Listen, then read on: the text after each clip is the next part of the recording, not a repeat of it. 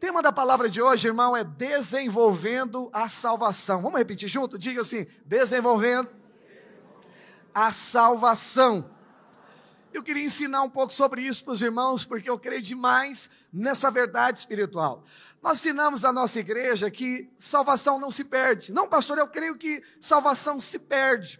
Eu disse no culto anterior que tudo que você crê, você precisa de um fundamento da palavra de Deus. Mas você pode viver, inclusive, fazer parte dessa igreja pensando isso, porque ninguém pede você nas suas crenças ou da forma que você avalie, mas sempre avalie pelo aspecto da palavra de Deus e da nova aliança. Mas eu queria evidenciar uma verdade para dentro de nós né? Salvação precisa ser desenvolvida. Pastor, mas se a salvação não se perde, se eu já sou salvo, por que, que eu tenho que desenvolver a salvação? E você vai aprender no culto de hoje. Quantos estão preparados? Diga amém.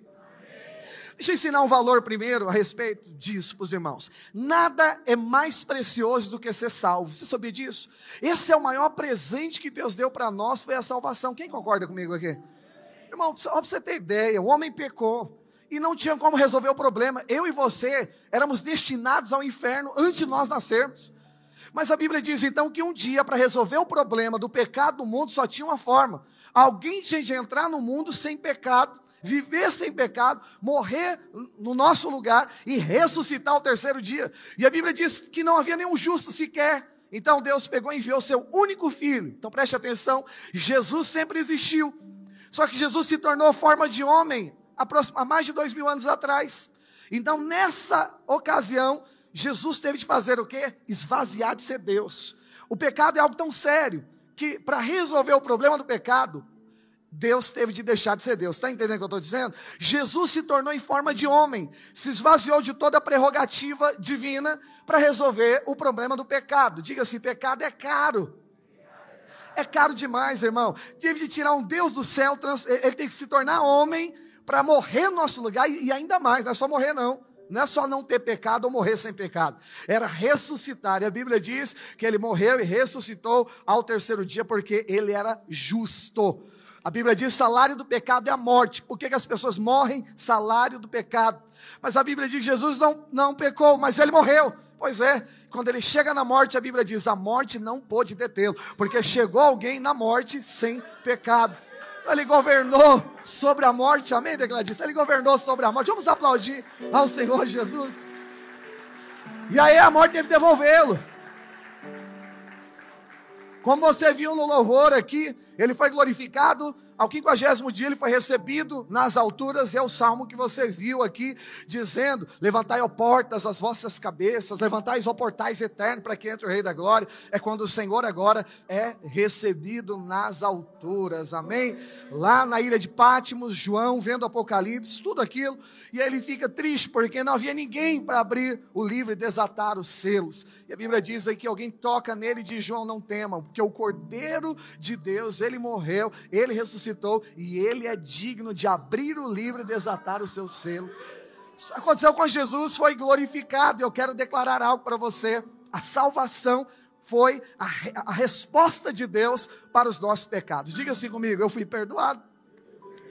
Então nada é mais importante que a salvação. Amém, meus irmãos? Uma certa ocasião, não vou ler o texto, mas eu quero usar como introdução. Você pode ler na sua casa. Evangelho de Lucas, capítulo 18, verso 18 até o 23, conta a história de um jovem rico, era um discípulo, ele queria seguir Jesus. E ele diz: Bom mestre, o que, eu faço para herdar a vida eterna? Queria ser salvo. Jesus falou: Olha, você tem observado os mandamentos? Jesus cita só seis. E aí ele fala: Não, tenho feito tudo isso e muito bem feito. Aí Jesus só fala o primeiro para ele. E diz o seguinte: Então só te faz, só resta uma coisa: vai, vende tudo que tens, dá aos pobres e terá um tesouro no céu. Preste atenção. Está dizendo que vai ter salvação. Está dizendo que vai ter um tesouro no céu, uma recompensa agora. E aí ele, a Bíblia diz que ele foi embora, porque ele, ele era riquíssimo, e ele ficou muito triste, diz a Bíblia, porque ele era muito rico. O que, que Jesus queria ensinar? Jesus não está dizendo que para andar com Jesus tem que ser pobre. Não é isso. Jesus só queria mostrar que ele precisava entender o que, que de fato é a riqueza celestial. Ele achava que a sua riqueza era mais cara do que a salvação, mas nada é mais caro do que a salvação. A salvação custou a vida do Filho de Deus. Não tem problema você ser rico, não tem problema você ser, ter dinheiro. A grande questão é: a sua maior riqueza não são os bens que você possui, a sua maior riqueza é porque você foi salvo e hoje o Espírito de Deus habita dentro de você. Você pode levantar a mão para o céu e diga assim: obrigado, Jesus porque eu fui salvo. Eu fui salvo, você foi salvo, nós somos salvos por causa da obra do Cordeiro de Deus, por causa da obra de Deus. E aí, esse é o maior valor sobre a nossa vida, é a salvação. Quantos aqui estão alegres porque são salvos? Diga amém. Então grava isso, irmão. Nada é mais caro do que a sua salvação. Quando você entende isso, nenhum tesouro nessa terra é capaz de comprar. Não é ouro, não é prata que compra a sua salvação. A Bíblia diz lá em 1 Pedro que a sua salvação não foi comprada nem por ouro, nem por prata, mas pelo precioso sangue do Senhor Jesus. Lá em Efésios 2 diz que nós somos aproximados pelo sangue do Cordeiro. Esse é o maior valor. Foi o sangue que foi pago por você. Por isso que eu posso afirmar que hoje você é salvo, diga aleluia. Lá em Romanos 9,10 diz que quando você crê com o coração e confessa com a sua boca, você recebe salvação. Você, portanto, é salvo. Então nada é mais precioso, irmão, do que nós recebemos a salvação. Então preste atenção: salvação não é uma conquista, não é porque você mereceu e agora você foi salvo. Salvação, na verdade, é uma dádiva, Deus deu para você, Ele nos salvou. A salvação também é um dom de Deus. E a palavra diz que os dons de Deus são irrevogáveis, ou seja, o que Deus dá, Deus não pega de volta. Você sabia disso? Então Deus deu a salvação para você e Ele não vai tirar a salvação. Por isso que nós declaramos que você já está salvo por causa do sangue do Cordeiro.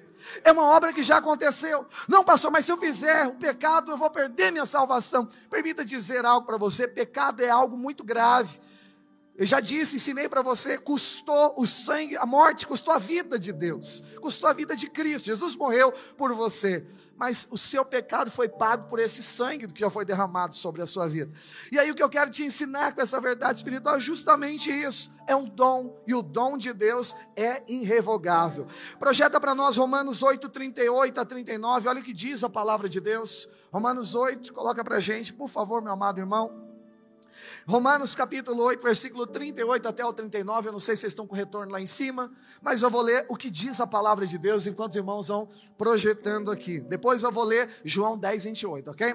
Diz assim a palavra de Deus, porque eu estou bem certo de que nem a morte, nem a vida, nem os anjos, nem os principados, nem as coisas do presente, nem as coisas do porvir, nem os poderes, nem a altura, nem a profundidade, nem qualquer outra criatura poderá separar-nos do amor de Deus que está em Cristo Cristo Jesus, o nosso Senhor. Diga aleluia.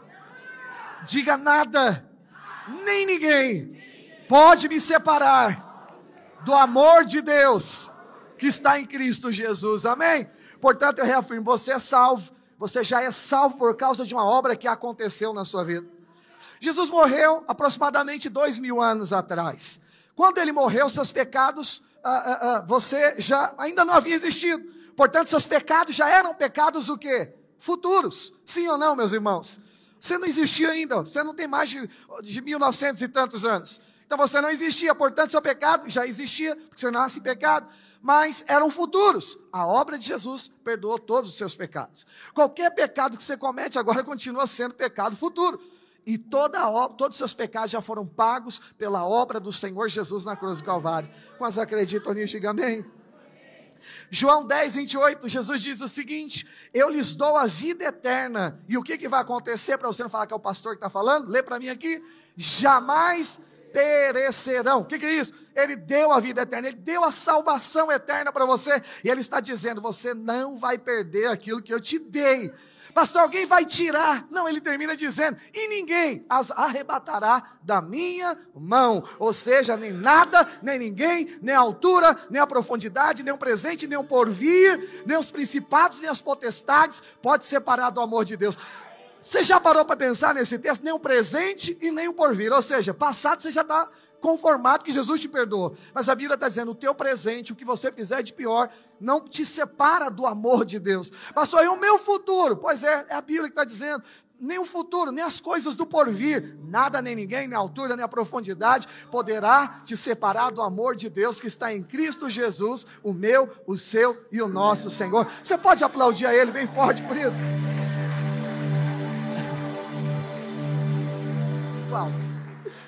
E aí o que, que diz a palavra de Deus, pastor? Como é que eu vivo? Então, só guarda três coisas a respeito da salvação, e eu só vou me deter em uma delas para falar para você, ok? Então guarda três verdades da salvação. A primeira, diga, é recebida. Primeiro aspecto da salvação é por nós, ou seja, a salvação não é um prêmio que você conquistou, é um prêmio, é um troféu que a graça conquistou para você, amém? Não foi por obra sua, é dom de Deus, foi Deus quem fez por você. Segunda verdade da salvação, e ela que eu vou trabalhar no culto de hoje, eu já vou voltar nela, ok? Então, depois de recebida, salvação precisa também ser desenvolvida, diga, desenvolvida. Aí você vai entender melhor ela já já. E o terceiro aspecto da salvação é que a salvação também precisa ser demonstrada. Sabia disso? Diga, demonstrada. E o que é a salvação demonstrada? Bom, se na recebida é Deus por nós, se na desenvolvida é Deus em nós, pastor, e o que, que vem a ser então na demonstrada? É Deus através de você. e essa fica para um culto especial que Jesus vai preparar esse dia para eu falar disso. Deus fazendo através do seu serviço, você externando Deus através das suas obras, as pessoas sendo tocadas e atingidas pelo Senhor por causa do, do amor de Deus que é manifestado através da sua vida. Mas hoje eu quero falar de uma segunda. Essa semana Deus tem falado demais ao meu coração a respeito da salvação sendo desenvolvida dentro de nós. Pastor, mas você diz que uma salvo é sempre salvo. O que é ser, então, o desenvolvimento da salvação nesse contexto? É isso que eu quero pregar para você aqui nesse dia de hoje. Filipenses capítulo 2, verso 12, é que diz isso. E eu quero ler com você, pode projetar. Olha o que diz a palavra de Deus com relação a esse aspecto. Assim, pois, amados meus, como sempre obedeceste, não só na minha presença, porém muito mais agora na minha ausência, guarda esse detalhe. Paulo diz aos Filipenses o seguinte: desenvolver a vossa salvação com temor e o que mais? Tremor. Pastor, o que é desenvolver a salvação? Então é importante você entender o que é salvação primeiro. Então, salvação é muito mais além do que você ser livre do inferno. É também. Mas a palavra salvação no hebraico, ela significa, eu já preguei isso algumas vezes aqui para os irmãos, significa sotera. E o que, que significa exatamente essa palavra? Diga para o irmão que está do seu lado: você é salvo, você é curado e você é liberto. Então preste atenção, a palavra salvação não está se referindo apenas à salvação do inferno, é também mas a obra de Cristo é tão preciosa, é que além de salvo do inferno, você também é curado, você também é liberto, você é transformado, você é salvo da angústia, você é salvo do sofrimento, você é salvo dos problemas, você é liberto desse mundo, você é liberto da opressão, você é liberto da tristeza, você é liberto da agonia, você é liberto da opressão, você é liberto das, de todas as calúnias, de tudo aquilo que o diabo tem colocado contra você. Pode aplaudir ao Senhor?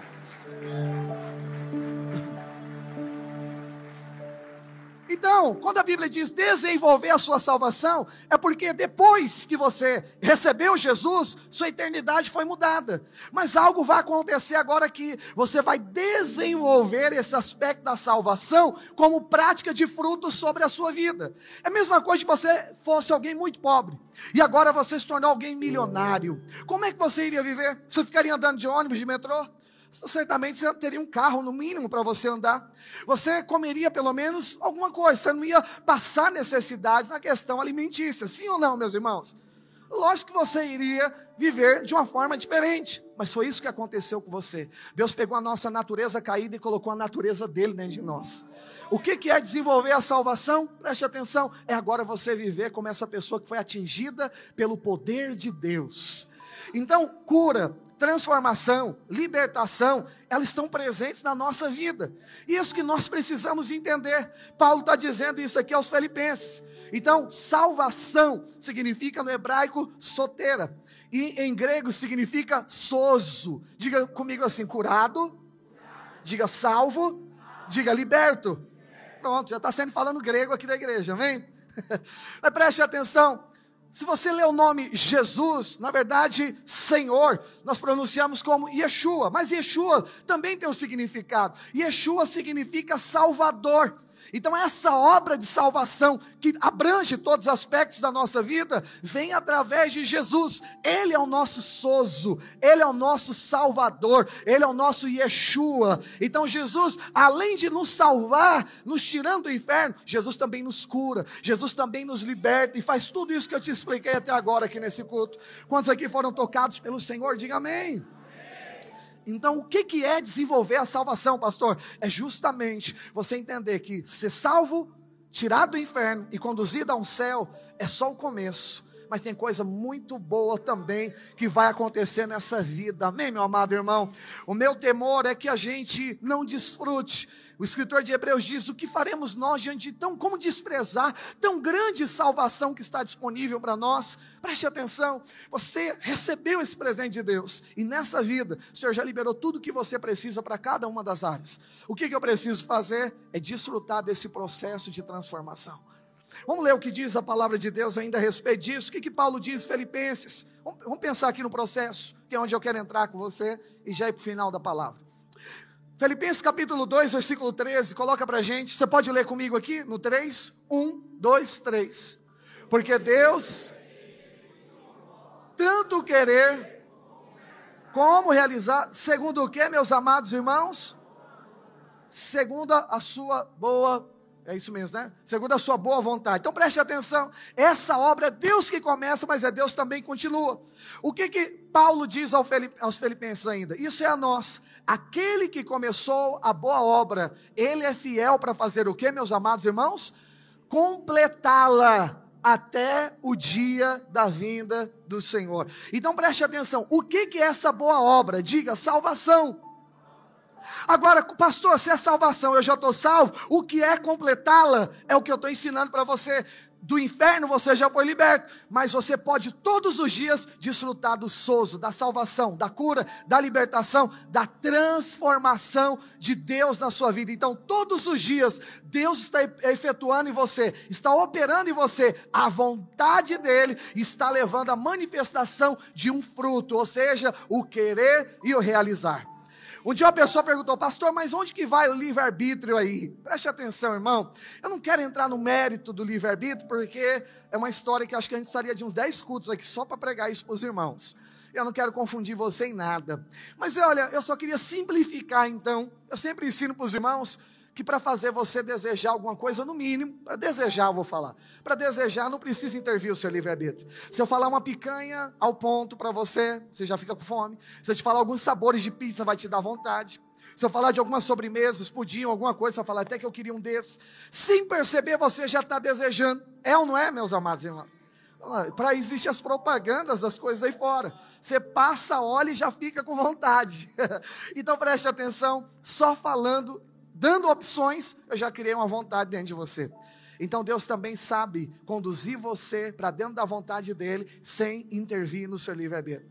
Sabe aquele dia que você converte e você está faminto, você quer fazer a obra de Deus, você pergunta, pastor, tem algum banheiro para eu lavar? Tem alguma coisa para eu fazer dentro dessa obra? O que, que a gente pode fazer? Pode ficar no estacionamento lá fora? O que, que a gente pode fazer para ajudar, para servir dentro da igreja? Sabe o que, que é isso? É Deus operando o querer e operando realizar na nossa vida. Pode ter certeza, é Deus desejando através de você. Ele tem essa liberdade de ensinar você, te mostrando, sem invadir o seu livre-arbítrio. Mas o que eu quero dizer, Deus começou essa obra, diga para o irmão que está do seu lado, Ele está aperfeiçoando. E Ele vai completar essa obra. Então, olhe para cá para você entender bem. Não é apenas a obra da salvação no quesito ser salvo, mas é uma transformação com objetivo. Qual é o objetivo dessa transformação? Diga assim: ser igual a Jesus.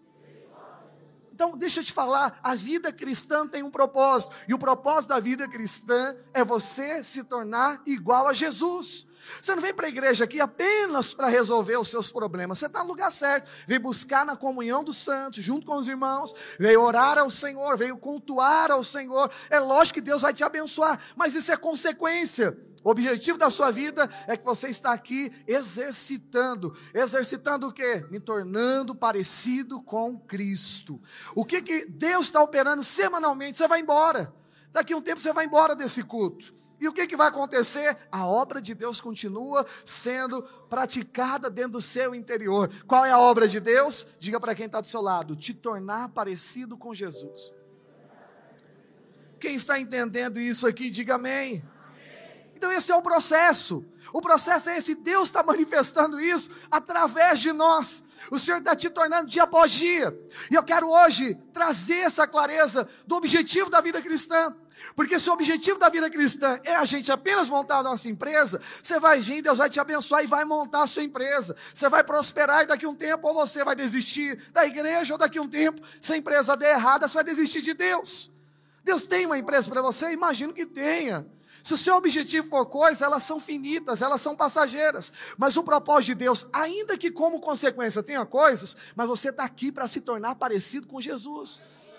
Eu quero abrir os seus olhos espirituais, porque eu temo, irmão, que chegue um momento na sua vida de que você tenha tudo você tem o carro que você quer, a casa que você quer, a sua família está bem, você fala, mas não precisa de Jesus. Essa pessoa que acha que precisa de Jesus. Uma vez uma pessoa trouxe alguém e falou, pastor, ele bebe, ele fuma, ele está assim, esse aqui precisa de Jesus. E eu perguntei, você? Não, pastor, eu estou bem, eu não tenho religião, mas eu não fumo, não bebo. Não entendeu nada, sabe por quê? A Bíblia diz: todos pecaram e carecem da glória de Deus. Então, o que fuma e o que não fuma também precisa de Jesus. A diferença é que o pecado de um sai fumaça e do outro não. Mas vai pegar fogo do mesmo jeito também. Mas tem salvação, diga aleluia.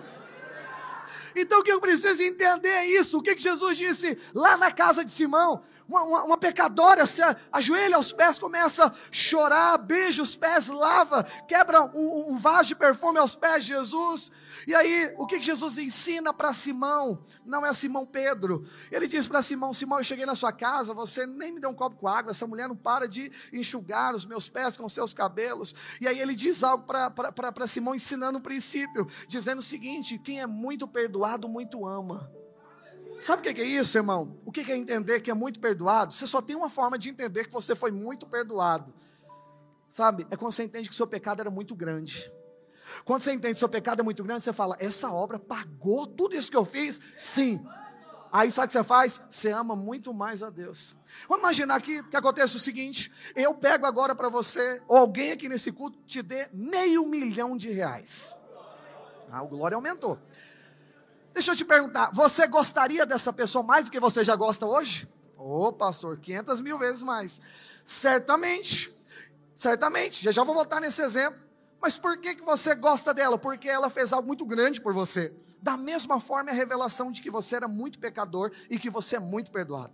Quando você entende que você pecou demais, que todo homem é pecador demais, isso aí não é um para outro, nós entendemos que o sacrifício foi tão grande por nós e aí qual é a consequência? Diga, eu amo mais.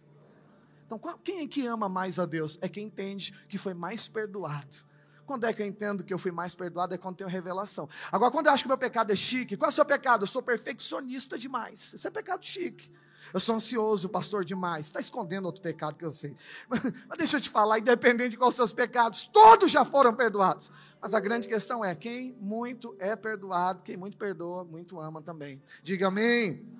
Diga aleluia.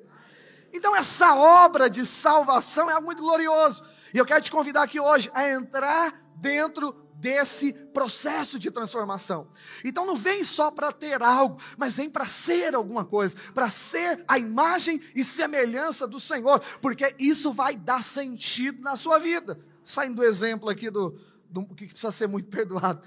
Mas essa é a grande verdade. Então, irmão, por favor, eu não estou tirando o objetivo, não. Você pode orar e pedir o que você quiser para Deus. A Bíblia te dá a condição para isso. Eu só quero te falar: o seu maior objetivo é ser a imagem de Deus aqui nessa terra. E não existe nada mais glorioso. E eu não estou te falando de ser uma pessoa certinha. Eu estou dizendo o seguinte: uma pessoa que está sendo transformada por dentro. Se eu perguntar para alguém, irmão, você precisa mudar, qual vai ser a pergunta dele? Ou a sua, ou a minha? A gente vai falar, pastor, eu até quero, mas eu não consigo. É assim ou não é? Quem aqui, por exemplo, identifica algumas áreas, nem vou falar uma, algumas áreas precisam de transformação, além de mim, levanta a mão. Todo mundo. Agora baixa a mão. Fazer a segunda pergunta. Quantos não têm conseguido ser transformado nisso que gostaria?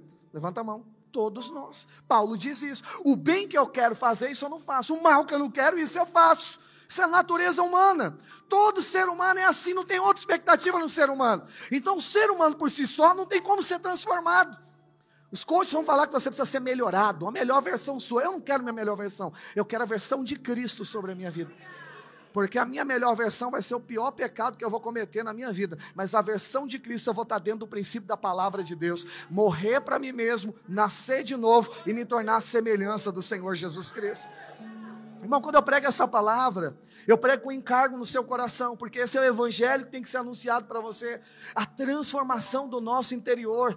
Senão daqui um dia você vai embora da igreja porque achou que alcançou todo o objetivo. Mas até Jesus voltar, a Bíblia diz: Deus vai completar essa obra. Pode ter certeza, nesse exato momento você está recebendo a palavra de Deus. Alguma outra área da sua vida está sendo transformada agora. Nesse exato momento, Deus está operando o querer dele, está operando realizar dentro de você, sem você perceber. A Bíblia diz: Deus dá os seus enquanto dorme. Você vai embora e vai dormir. Quando você estiver dormindo, Deus vai estar transformando seu coração. Você já leu que a tristeza dura uma noite, a alegria vem pela manhã? Por quê? Você só dormiu. Não é boa noite de sono, não, irmão. É Deus operando. O guarda de Israel não dorme. É Deus operando dentro do seu coração e algo acontecendo dentro da sua vida. Quem crê, diga amém, pelo amor de Deus.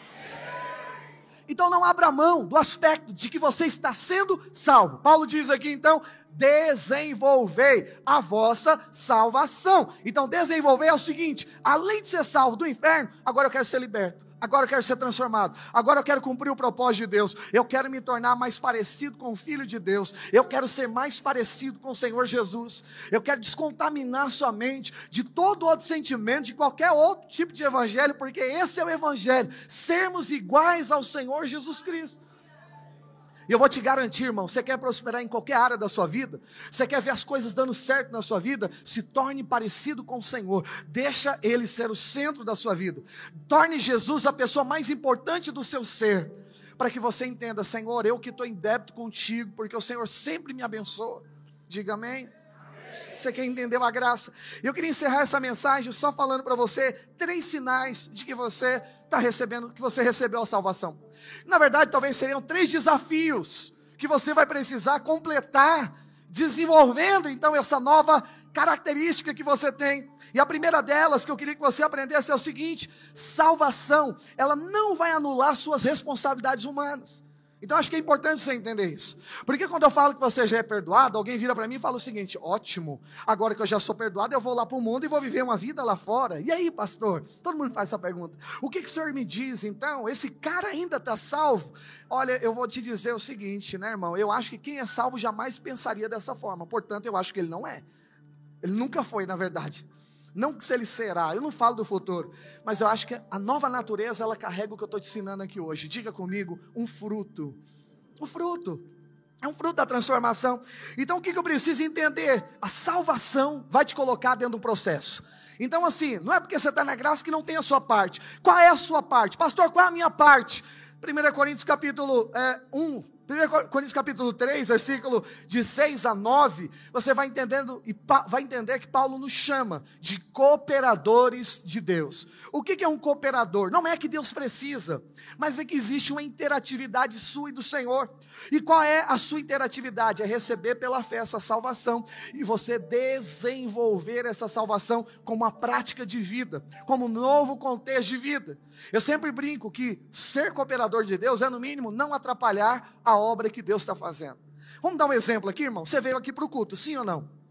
Nós somos uma igreja em célula, certamente você vai para a sua célula na semana, ou deveria ir. Se você não está, fala comigo que eu te coloco em uma.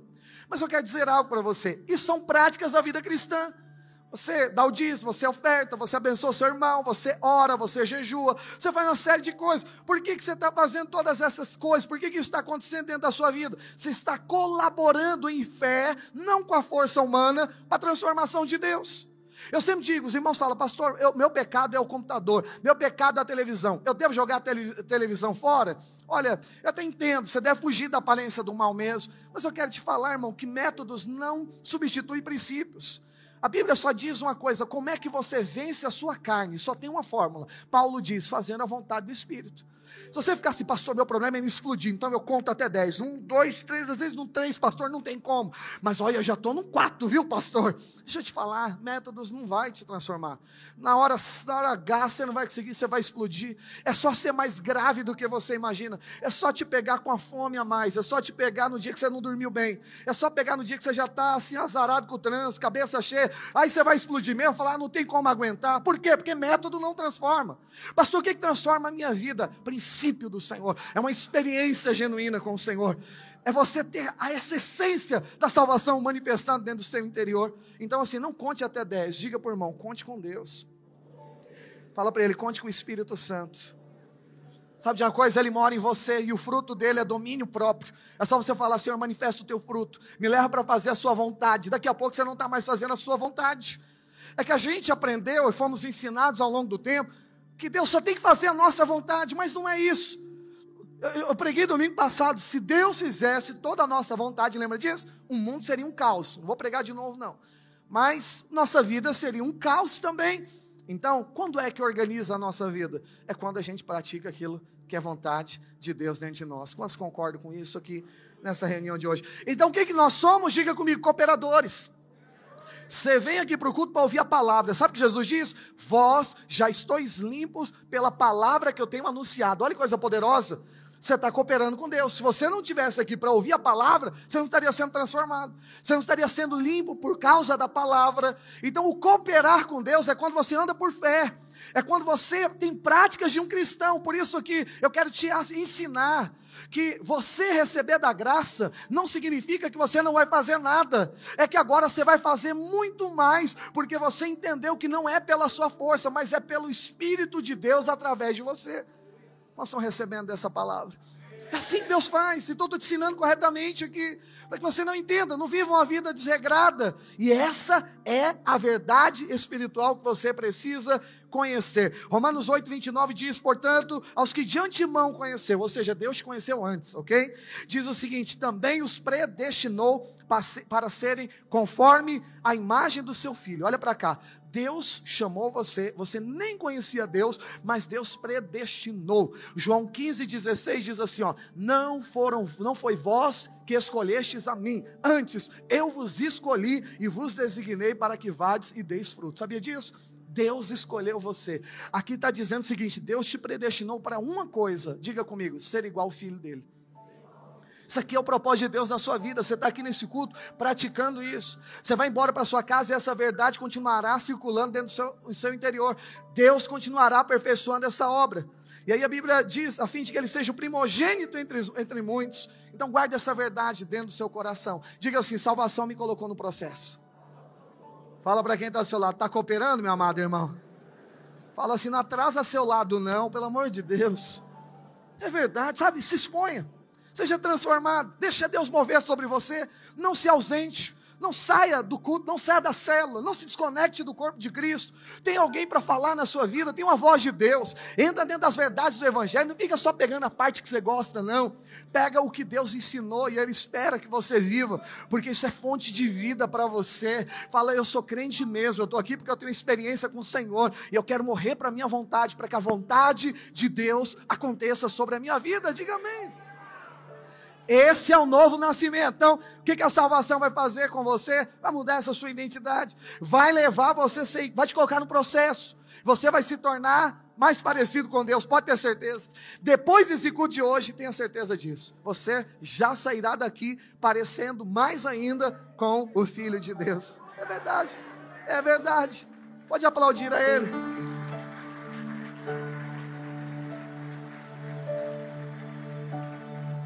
Então, graça não é a desculpa para você não fazer nada, mas é a razão para você fazer tudo a partir de agora, porque Deus é através de você, amém? Segundo e penúltimo motivo, ou que a, a salvação vai produzir dentro de você, dentro da nova aliança, é que vai produzir o seguinte: reverência e não relaxamento. Sabia disso? Tem gente que está na graça, agora a gente anda de qualquer jeito, a gente faz qualquer coisa. Peraí, não é bem assim. Porque nós estamos na graça agora que nós vamos tornar mais parecido com o Filho de Deus. E se formos ser parecido com o Filho de Deus, nós não vamos andar de qualquer maneira. Quantos estão recebendo? Diga amém. Então preste atenção, né? Uh, Paulo diz algo muito importante. quando diz para os filipenses desenvolver a salvação, ele diz mais ainda agora na minha ausência. Já parou para pensar nesse texto? O que, que é na ausência? Eu sempre prego dizendo o seguinte: a gente é o que a gente é quando nós estamos sozinhos. É ou não é? Quando você está sozinho, você coça seu nariz, você tira o alface do dente, você anda pelado na sua casa. Você não tem vergonha de ser quem você é. Aqui você tem que ter uma postura diferente. Isso é natural. Cada lugar vai exigir uma postura. Mas no tocante à nossa realidade interior, Paulo está dizendo: olha, da mesma forma que vocês são, quando eu estou presente, continue sendo. Quando Deus estiver ausente. O que ele está dizendo? Continue desenvolvendo a salvação. Queridão, você vai para casa, você tem uma semana pela frente, mas sabe o que vai acontecer nessa semana? Você vai lembrar dessa palavra, vai entender. Eu sou quem eu sou quando eu estou sozinho. No meio da multidão a gente faz alguma coisa, mas enquanto eu estou sozinho, eu continuo externando a minha essência. Diga aleluia. Isso é muito interessante. Você sabe o significado da palavra sincero? Eu descobri essa semana. A palavra sincero, na verdade, ela vem de uma situação que acontecia nas épocas de Jesus. Na verdade, há mil, há dois mil e alguns anos atrás, na verdade. Que era o quê? Era o seguinte: quando as pessoas iam vender vasos de barro, vasos ruins estavam rachados. E eles precisavam enganar os seus clientes. Então o que eles faziam? Eles colocavam cera e misturavam no meio do barro e vendiam como se os vasos estivessem bons. Quando esse vaso era exposto à luz, ao sol, a cera derretia e aparecia as, a, a, a, as rachaduras. E daí então se iniciou o costume de falar a palavra sincero, que é a mesma coisa de sem cera. Então, vender um vaso sem cera era um vaso correto, é um vaso puro, sem as rachaduras. E ser sincero vem dessa palavra, ou seja, ser transparente, não esconder nada. Paulo está dizendo, continue sendo transparente na sua transformação. Você precisa ter medo de confessar os seus erros. Você precisa, a Bíblia diz, quando você confessa o seu pecado a Deus, você é perdoado. Quando você confessa aos homens, você é curado. Não me resolvo com Deus, pelo amor de Deus, Deus está te ensinando isso aqui hoje. Então, o que, que a salvação vai produzir dentro de você? Diga para o irmão que está do seu lado: temor e tremor. É gente que teme a Deus quando ninguém está vendo. Você não tem que só temer aqui, porque todo mundo está vendo ao lugar público. A, a, verdadeira essência, irmão, a verdadeira obra não está acontecendo por fora. Isso que você está vendo aqui dentro é consequência de algo que está acontecendo dentro das pessoas. Isso aqui não tem sentido nenhum nem para existir. Só existe porque uma obra maior está acontecendo dentro de você. A igreja não existe para arrecadar dinheiro. A igreja existe porque pessoas estão sendo transformadas. E a Bíblia diz que eu devo me reunir e congregar elas estão em célula porque nós devemos andar em bando, em grupo. Nós precisamos cuidar um dos outros, nós vamos fazer discípulos. Eu não tenho condição de cuidar de mil pessoas, eu vou ser ausente na sua vida. Mas certamente, se você faz parte de uma célula nessa igreja, tem alguém cuidando de você. Por isso que a gente pede. Você não é obrigado a nada, nem a ir para o céu, meu amado irmão. Mas eu sempre peço algo: vai para uma célula, porque lá alguém vai te ajudar. Você vai estar junto em conexão com o corpo de Cristo, fazendo a mesma coisa. Quem está entendendo aí, diga aleluia. Então preste atenção, a segunda coisa que a salvação vai produzir em você, então é tremor e temor. É mesmo ausente, eu continuo sendo sério diante de Deus. É mesmo não estando na frente de ninguém, eu continuo valorizando o meu testemunho, quem eu sou diante do Senhor. Eu vou te falar, essa é a pérola mais preciosa que você precisa guardar no seu coração é quando você entende que você é um filho amado do Senhor e você resolve permanecer sincero diante de Deus. Fala, Deus, essa é a minha realidade, eu faço uma escolha. Eu não quero fazer a minha vontade, mas eu quero fazer a sua vontade sobre a minha vida. O que é temor e tremor? Vamos pegar só essa parte e encerrar aqui, já, já os irmãos do louvor já vão poder subir. Né? Tremor, é, temor, na verdade, meu amado irmão, é diferente né, de. É, deixa eu pegar aqui usar uma frase que eu usei no culto anterior.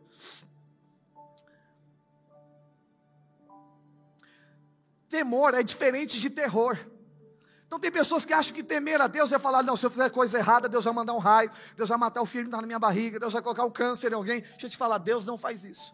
É a mesma resposta, não sei se eu já falei nesse culto aqui, de alguém que me ligou e falou, pastor, se a nossa história está escrita pelo, por Deus, eu falei isso já aqui hoje? Não. Eu postei sobre aborto, que todos nós temos que se posicionar, amém, irmão? Nós somos a favor da vida. Eu quero dizer, você também é a favor da vida. Teve episódio, episódio à parte, o princípio continua o mesmo, nosso coração sempre existiu. Mas uma criança de 13 engravidou uma de 11, a criança de 7 meses foi abortada. Isso é um assassinato. eu postei uma frase seguinte, eu disse o Salmo 139, verso 16.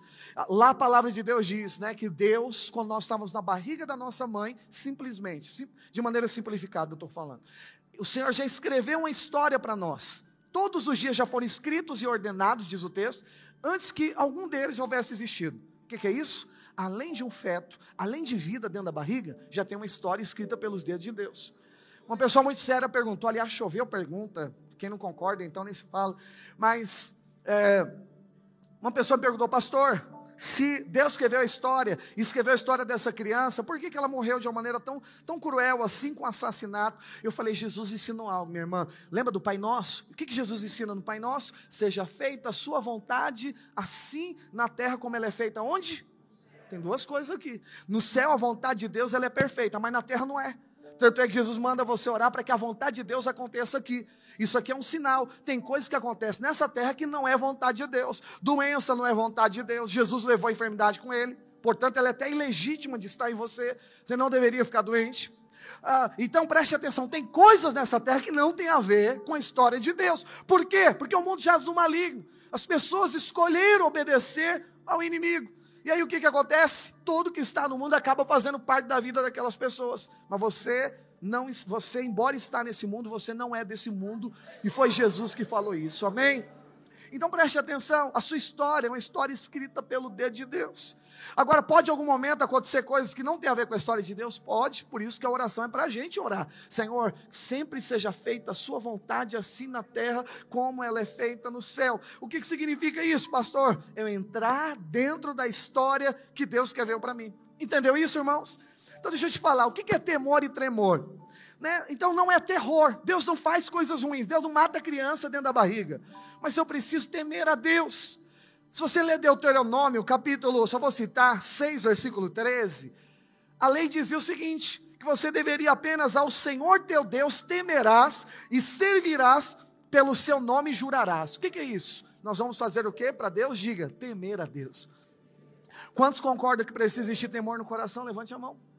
Irmão, esse é o princípio, essa é a consequência daquele que experimentou a graça. Diga comigo, ele teme a Deus. Agora, como que é temor na nova aliança? Agora eu quero que projete. Evangelho de Lucas, verso 4, verso 4, versículo 8. Capítulo 4, verso 8. Jesus usa esse texto lá na tentação. Quantos lembram que Jesus foi tentado? Na terceira vez na tentação, o diabo falou: se você se curvar e me adorar, eu te dou toda a riqueza desse mundo. Jesus responde com a palavra usando esse texto, mas ele muda algo. E ele diz o seguinte: o mesmo texto que você lê, ele diz o seguinte: Mas Jesus respondeu: Está escrito, ao Senhor teu Deus vai fazer o quê? Mas estava escrito na velha aliança: temerás. Mudou o que, pastor? Jesus está ensinando que na nova aliança, temor se chama adoração. Olha para cá, por favor. Lembra da pessoa que te deu 500 mil reais aqui no culto? Lembra que eu falei, guarda o exemplo, que eu vou usar de novo? Vamos imaginar, essa pessoa que te deu 500 mil reais, você falou no exemplo anterior que você estava muito feliz com ela, estava ou não estava? Você queria retribuir, você está aqui? Você queria retribuir essa pessoa de alguma forma dentro das suas condições, sim ou não? Pode colar aqui, sim, participa do exemplo, ok? Então você queria fazer algo bom, mas deixa eu te fazer uma pergunta. Se você tivesse condição de prejudicar essa pessoa, eu pergunto, você prejudicaria? Por que que não? Não, pastor, essa pessoa me deu 500 mil reais. Se você está em algum lugar e alguém fala mal dessa pessoa, você fica falando, é assim mesmo? Aí você falaria isso para ela? Por que não? Porque ela te deu 500 mil reais. Se você pudesse fazer algo assim que ia deixar aquela pessoa muito triste, eu te pergunto, você faria? Por que você não faria? Porque ela te deu 500 mil reais. Preste atenção: se alguém que te deu 500 mil reais, você não vai fazer nada de ruim, nada de errado por ela, eu quero te falar: Jesus te deu algo muito mais valioso do que 500 mil reais. Ele te deu a salvação. E porque Ele te deu a salvação, você até pode fazer algo ruim, você até pode falar mal dele, você até pode voltar para uma vida de pecado, mas o amor de Cristo te constrange. Você fala, Ele me amou tanto, Ele me ama tanto, e porque Ele me ama tanto, eu não vou fazer isso, eu até posso, mas eu não vou fazer. Fica de pé e aplauda. Vamos ficar de pé, vamos aplaudir de verdade ao Senhor. Você até poderia, mas não vai fazer. Oh, aleluia, aleluia, aleluia, aleluia, aleluia. Temor é adoração. porque você ama, porque você admira, porque você é apaixonado, porque você é agradecido, porque você entende que foi amado, muito perdoado. Aí sabe o que você faz? Você não volta a ser quem você era antes. Por isso que Paulo diz: o amor de Cristo nos constrange, julgando isso. Um morreu por todos, logo todos morreram. Um morreu por todos, para que aqueles que vivam não vivam mais para si mesmos, antes por aquele que morreu e ressuscitou. Por favor, acredite nisso. Evangelho não é viver para você, não é eu viver para mim. O Evangelho é eu vivendo para Jesus. É por isso que você tem que falar de Jesus, é por isso que você tem que desenvolver a sua salvação. E desenvolver a salvação que eu estou te ensinando aqui é servindo a Deus com temor e tremor. Então, respondendo, pastor, eu estou na graça, então eu faço o que eu quero. Você até pode fazer o que você quer, mas se você entender o que, que é graça, o tamanho do perdão, você vai falar, mas eu não vou, porque um amor maior, alguém pagou algo muito mais perfeito por mim. Isso acontece dentro da gente. Isso acontece dentro de nós. Quando você acha que Deus só fez para fazer uma coisinha na sua vida, sabe daqui um tempo o que, é que você vai fazer? Daqui um tempo você vai começar a achar que Deus está devendo algo para você. Sabia disso? Você vai falar, nossa, mas eu estou tão supra-sumo, eu, eu, já aprendi tudo no Evangelho, eu já fui de tantas igrejas, eu já fui até pastor, eu já fui tantas coisas, tantos lugares, e na verdade, assim, parece que Deus está devendo algo para mim. Eu fico com aquela falsa sensação, sabe o que é isso? É quem não entendeu que a obra que foi feita é maior do que a que você faz. Eu vou te falar, eu sou pastor. Nós temos essa igreja, cuidamos de mais seis igrejas no litoral norte de São Paulo. Estamos agora abrindo uma igreja lá em Baraque, né? Temos uma videira lá no Japão.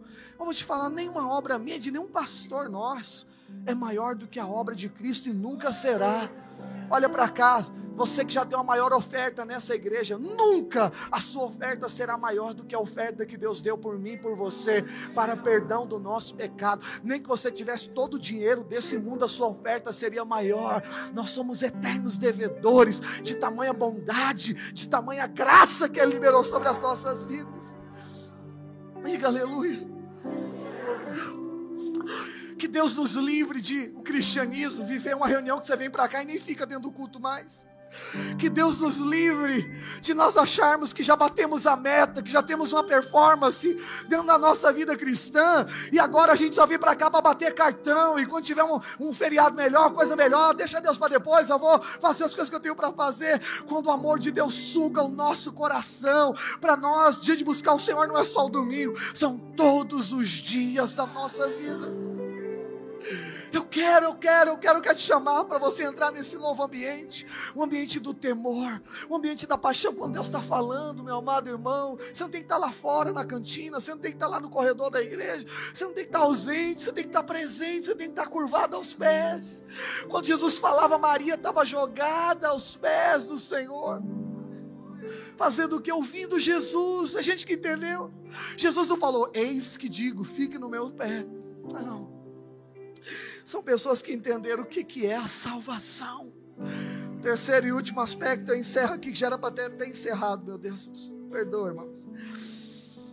O que, que a salvação vai produzir na sua vida? Terceira coisa, diga frutificação. Lembra, ser salvo é um processo. Aquele que começou a boa obra, ele vai concluir. O que, que é essa boa obra? É que além de ser salvo para o inferno, agora começou uma obra de transformação dentro do seu interior, do seu caráter ser parecido com o de Jesus, do seu interior amar ao Senhor. Em última instância, agora, você vai começar a dar um fruto. O que, que é um fruto, pastor? Olha, você conhece a árvore por causa do seu fruto, é ou não é? E aí o que, que acontece? O fruto fala de que tipo de árvore que você é. Você já ouviu falar sobre enxerto? Naturalmente, enxerto é o seguinte: uma árvore que por si só ela não produz fruto, você corta um galho de uma que produz e você enxerta nela. O que, que vai acontecer? Ela vai dar o fruto do galho que foi colocado. A Bíblia conta algo ao inverso, para você entender o que é o sobrenatural de Deus. Lá em Romanos capítulo 11, a Bíblia chama a, a, a oliveira de Israel É, é os escolhidos de Deus. E nos chama de oliveira brava, um galho jogado de outro tipo de essência que não dá fruto nenhum. Ele diz o seguinte: que se nós formos enxertados no meio da promessa de Deus, porque as raízes são santas, porque está conectado em Cristo, está conectado dentro de, uma, de, um propósito de Deus, Paulo diz o seguinte: contra a natureza, ele está dizendo o seguinte: vai inverter a ordem. Não é o galho ruim que vai mandar agora num tronco bom. Vai acontecer algo inverso à natureza. Sabe o que, que vai acontecer? Esse galho não vai produzir mais o fruto da oliveira brava. Esse galho agora começa a produzir o fruto correto. Eu quero dizer que esse galho éramos nós, e nós somos enxertados na videira, na oliveira, verdade, na oliveira, dentro da promessa do Senhor. E sabe o que está acontecendo agora? O fruto é contra a natureza, porque o normal era ser o nosso. O normal é a gente continuar briguento, o normal é a gente continuar sendo falso, não sendo transparente, sendo traidor no meio das pessoas, mas aconteceu algo diferente, mudou alguma coisa por si só, o fruto muda. Isso é o Evangelho, amado irmão. É sem nenhum esforço seu, Deus mudar a tua essência. A seiva é outra. O que está entrando dentro da sua vida é outro. É um processo de transformação. Você começa a mudar sozinho, porque Deus está operando o querer e o, e o realizar dentro de você.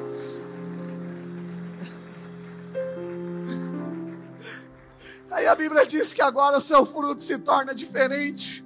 O terceiro e último aspecto da salvação é que vai mudar o seu fruto. Você vai se tornar alguém frutífero.